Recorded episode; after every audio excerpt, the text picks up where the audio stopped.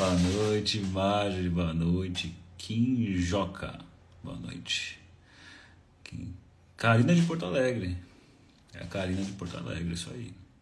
Natália Bertassi. Adriano Sanz, da Vila Mariana Integra. Eduardo Silva de Brito, boa noite. Isso aí. Bom, eu tô aqui para fazer um boa noite, Rita. Tô fazendo aqui um, um boa noite psicanálise, porque Michele era para ter um bom dia psicanálise hoje, e não deu tempo. Alguns problemas, né? Eu tenho tido problemas sérios com a internet. E aí, se tudo der certo, quarta-feira a Vivo vem aqui, troca o ponto do, do modem e aí acho que a coisa se resolve. É, ó. A minha internet está horrível também. Deixa eu ver aqui, ó. Então, o risco de travar é grande. Eu estou fazendo aqui meio.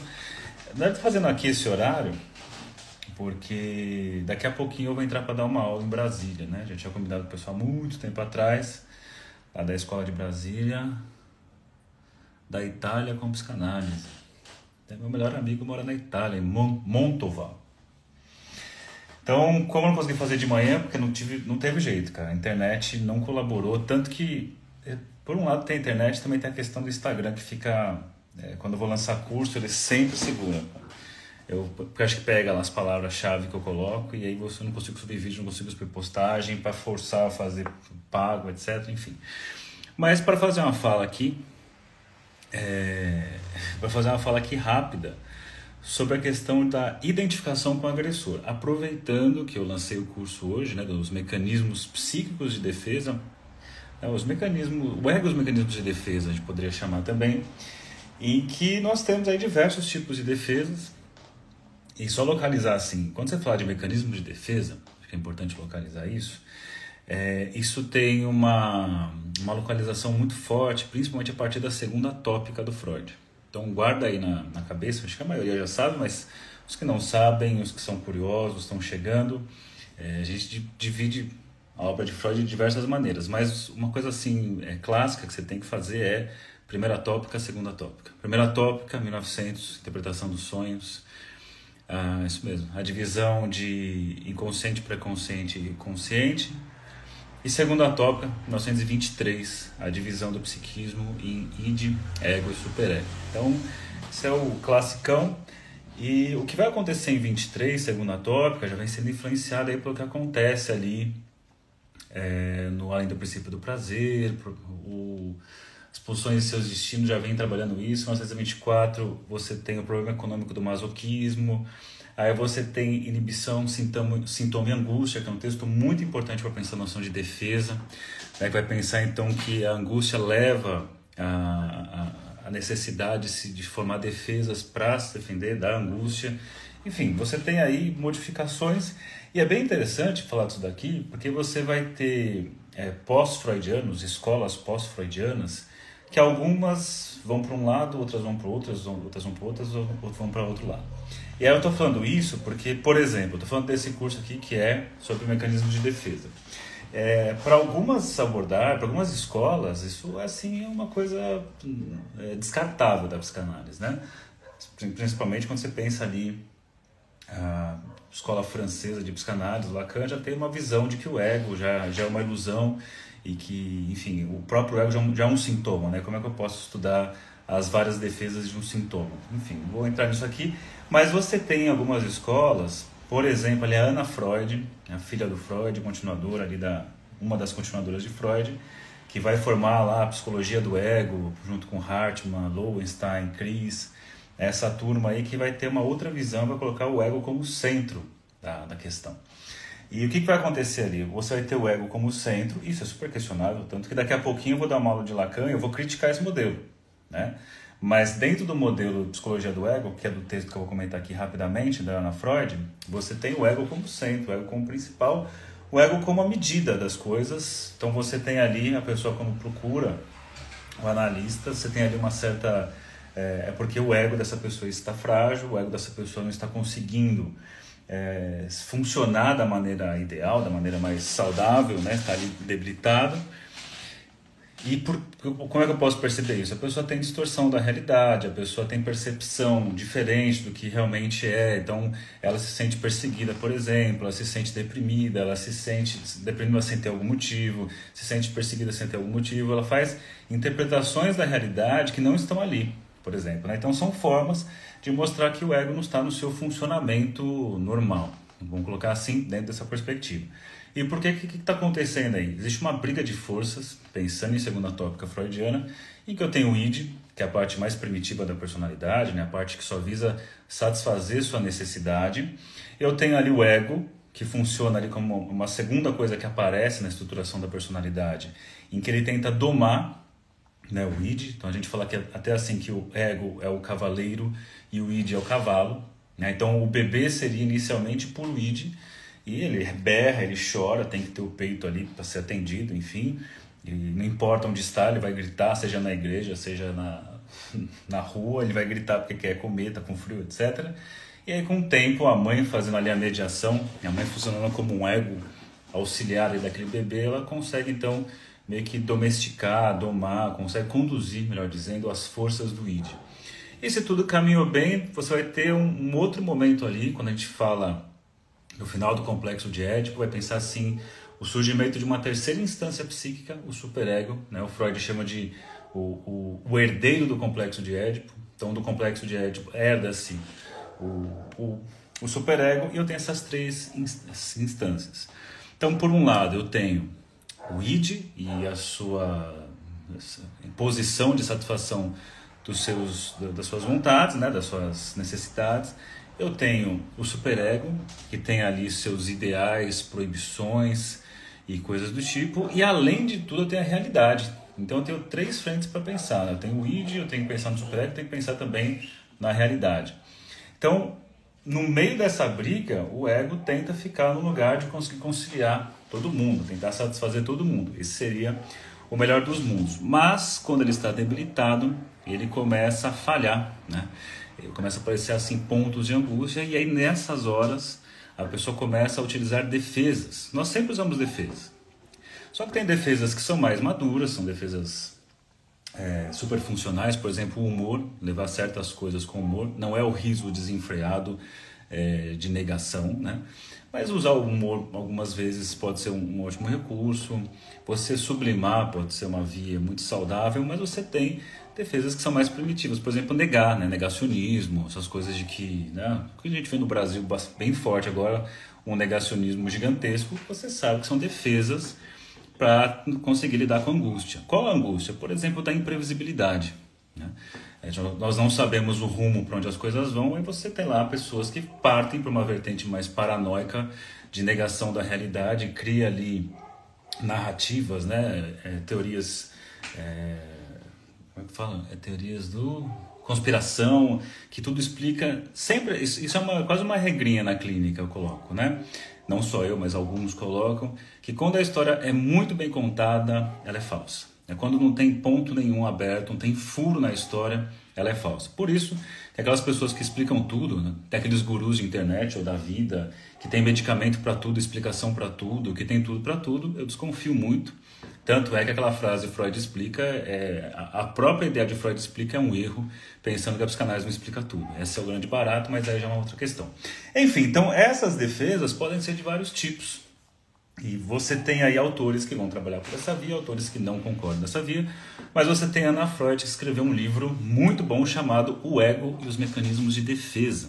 Então, se você vai numa linha mais ali escola americana, às vezes escola britânica cabe também, né? mas psicologia do ego você trabalha com essa ideia de mecanismos de defesa. E temos aí diversos tipos de mecanismos, né? mais de 40 tipos. Aliás, no curso eu falo de mais de 40 tipos de defesa. E você tem aí alguns autores, mas os principais que vão falar das defesas, né? o principal, você vai ter o Freud, que começa falando do assunto, né? algumas defesas localiza. E é legal que você pega assim, você pega, por exemplo, o Homem dos Ratos, você enxerga lá as defesas. Por exemplo, tem uma passagem com o Homem dos Ratos, ele é muito fofo, né, cara? É, ele, sei lá, ele tá. Vai passar a amada odiada dele no lugar e ele fala assim: tem uma pedra ali, se ela passar e a carruagem bater, vai capotar, ela vai morrer. Então eu vou tirar a pedra dali. Ele vai lá e tira a pedra dali. Ele tira a pedra, Aí ele fica assim, não, mas eu tirei a pedra, mas a pedra estava lá já pelo destino. Então se fosse o destino dela morrer, era para a pedra estar tá ali. Então ele vai lá e coloca a pedra de volta. Aí ele fala assim, não, mas espera aí. Mas eu tirei a pedra, então ela não morreria mais, mas agora fui eu que coloquei. Bom, se agora fui eu que coloquei, se ela morrer, a culpa é minha. Então ele fica naquela fritação típica de neurótico obsessivo, e o Freud vai trazendo várias situações, com a morte do pai, a negação da morte do pai, a tentativa né, de, às vezes ele fala assim, preciso contar essa piada para o meu pai, e o pai já está morto, que é uma forma de defesa para não lidar com a constatação de que o pai efetivamente morreu. Você tem ali isolamento afetivo, né? Você tem, por exemplo, o nome dos lobos aparece, coisas do tipo. Né? Você tem coisas assim, é, em vários. Se você pegar os casos clínicos do Freud, os, os, as cinco grandes psicanálises do Freud ali, você tem já as defesas aparecendo ali. Né? Você tem ali o recalque, tem uma série de coisas já aparecendo, e aí você tem a Ana Freud que chega e faz uma sistematizada. Assim, peraí, vamos, vamos tentar enxergar um quadrão geral aqui. A Ana Freud vai fazer isso. Você vai ter uma outra autora muito importante para isso, que, que é a Melanie Klein, que ela vai trazer ideias de um ego mais primitivo, de defesas mais primitivas. Né? E você vai ter um cara sensacional, que é o Otto Fenichel, que tem um livro sobre, né, o livro da, sobre neurose, assim, um livro gigantesco, em que ele vai aprofundar o assunto, apresentar coisas de diversas maneiras. Então, são quatro autores que são necessariamente, é, são extremamente importantes, colocar assim, para você estudar os tipos de defesa. E aí uma das defesas, vou falar da Ana Freud aqui, é a tal da identificação com o agressor. Ela é famosa, né, na verdade. Você pega aqui, sei lá, síndrome de Estocolmo, né, o pessoal sem comum conhece, mas você já tem aqui coisas mais antigas mostrando isso. Né? É, você vai olhar aqui a o que coloca assim, ó, ela coloca assim: é comparativamente fácil descobrir os, os mecanismos de defesa a que o ego habitualmente recorre, desde que cada um seja separadamente empregado e em conflito com apenas determinado perigo específico. Quando constatamos a negação, por exemplo, ela coloca a negação, sabemos que se trata de um perigo externo, que é isso aí, né? Os negacionistas estão lá nessa luta com o vírus não existe, o vírus é coisa da China, o vírus é, sei que lá, a vacina é tal coisa, vai por essa via. Quando o recalcamento ocorre, o ego está lutando com estímulos pulsionais, ou seja, estímulos internos. Então, eu tenho defesas que elas são defesas extrapsíquicas e defesas intrapsíquicas. Divisão quem faz, por exemplo, é o Talaferro, no livro sobre curso básico de psicanálise, que é um dos livros que eu vou utilizar. Aí ele fala, mas ela fala o seguinte, vai complicar, ó. A forte semelhança exterior entre inibição e restrição do ego torna menos certo se esses processos fazem parte de um conflito externo ou interno. A questão é ainda mais intricada quando as medidas defensivas se combinam ou quando o mesmo mecanismo é empregado algumas vezes contra uma força interna, outras contra uma externa. Então ela vai mostrar que a questão das defesas não é tão simples assim, implica uma certa complexidade. Quando você pega uma defesa isolada bonitinha, é mais fácil de você enxergar.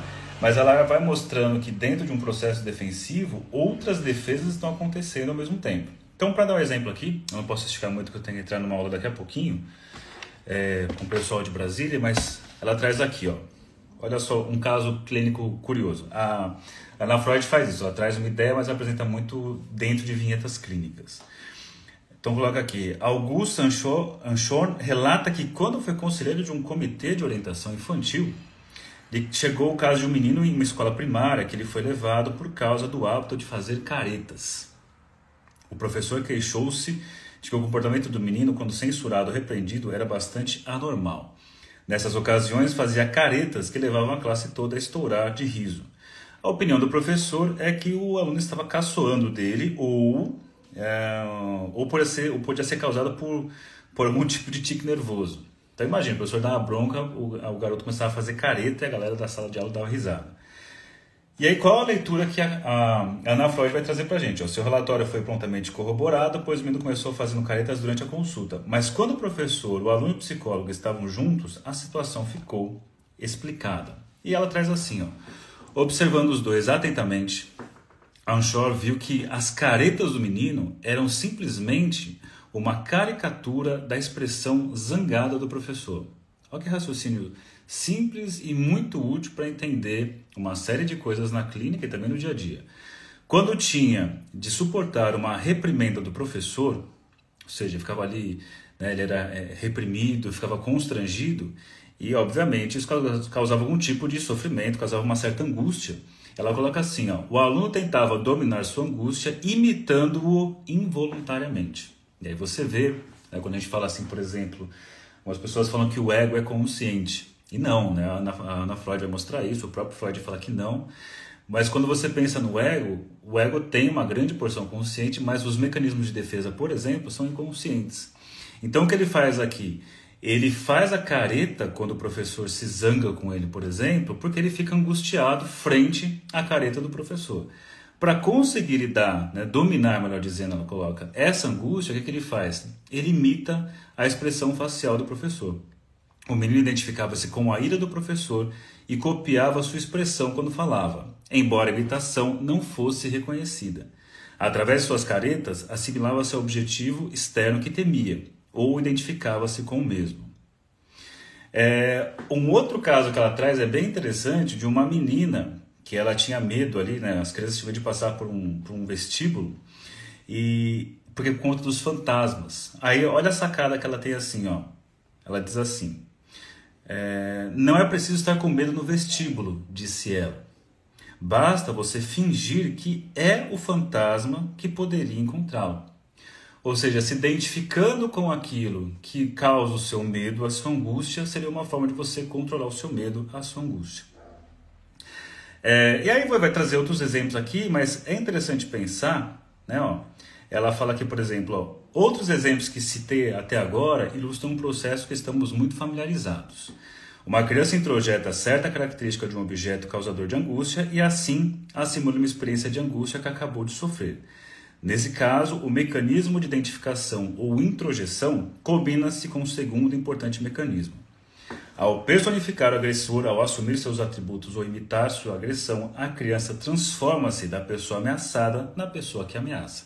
É a passagem do passivo para o ativo.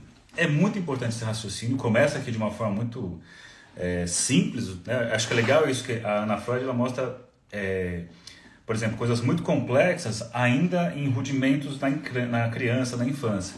Então você pega, por exemplo, essa criança que se identifica com o fantasma para não ficar com medo do fantasma, ou outro que faz caretas quando leva bronca do professor, que leva a pensar, por exemplo, as pessoas que sofrem algum tipo é, de violência ou de abuso, que para conseguir dar conta daquela angústia sem tamanho de sofrer essa violência, esse abuso, o que, que elas fazem? Elas se identificam com o agressor e fazem o que? Elas acabam reproduzindo a mesma coisa. Então, aquilo que ela sofreu de forma passiva e dentro de uma angústia sem tamanho, sem limite, ela repete agora de maneira ativa e ela que controla a situação. Então é bem interessante. Eu já falei isso aqui várias vezes, inclusive alguns bons dias já, porque esse assunto ele, ele vai desde coisas mais simples e acaba encostando, creio ou não, na questão da perversão, por exemplo. Aquela lógica ali, por exemplo, de que todo abusador é, foi abusado algum dia, dentro de um certo raciocínio seria possível pensar porque a pessoa ela acaba reproduzindo situação de abuso, de agressão, porque ela já passou por isso, e ela então se identifica com o abusador, com o agressor, ela repete isso para quê? Para conseguir dar conta da angústia sem fim, né? sem tamanho que ela sofreu passivamente. Então eu vou ter que parar por aqui, porque eu preciso dar aula daqui a pouquinho, eu vou entrar numa, numa turma aqui. Mas só para falar um pouco do. Já que não teve bom dia, teve boa noite, e também para falar que o curso sobre mecanismos psíquicos de defesa já está disponível essa semana, então vai até. É, até domingo, não, até sábado, então de segunda a sábado. O curso que custa 480, ele está com 20% de desconto tá?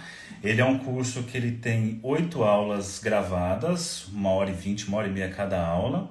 É, além da aula gravada, que é uma por semana que o pessoal assiste na Hotmart, que daí todo mundo dá junto. Então, assim, eu, eu lanço a aula no, no, num dia, vai começar dia 8 de janeiro, tá? Eu coloco a aula nesse dia aí, 8 de janeiro, a primeira, e aí então o pessoal assiste essa aula, lê o PDF, é, lê o material extra e no final de semana, é quando chega na terça-feira, é o dia que eu tenho um grupo privado do Telegram, que a gente abre esse grupo, abre esse grupo, melhor dizendo, para o pessoal colocar as perguntas da, que teve mediante aquela primeira aula. Aí eu recolho, aí fico o dia inteiro de perguntas, aí eu fecho o grupo à noite, ah, aí eu preparo um vídeo respondendo a todas as perguntas. Então é uma forma de manter uma interação, mas sem também não virar um caos, né? Senão se deixasse o grupo aberto ficaria uma bagunça gigantesca.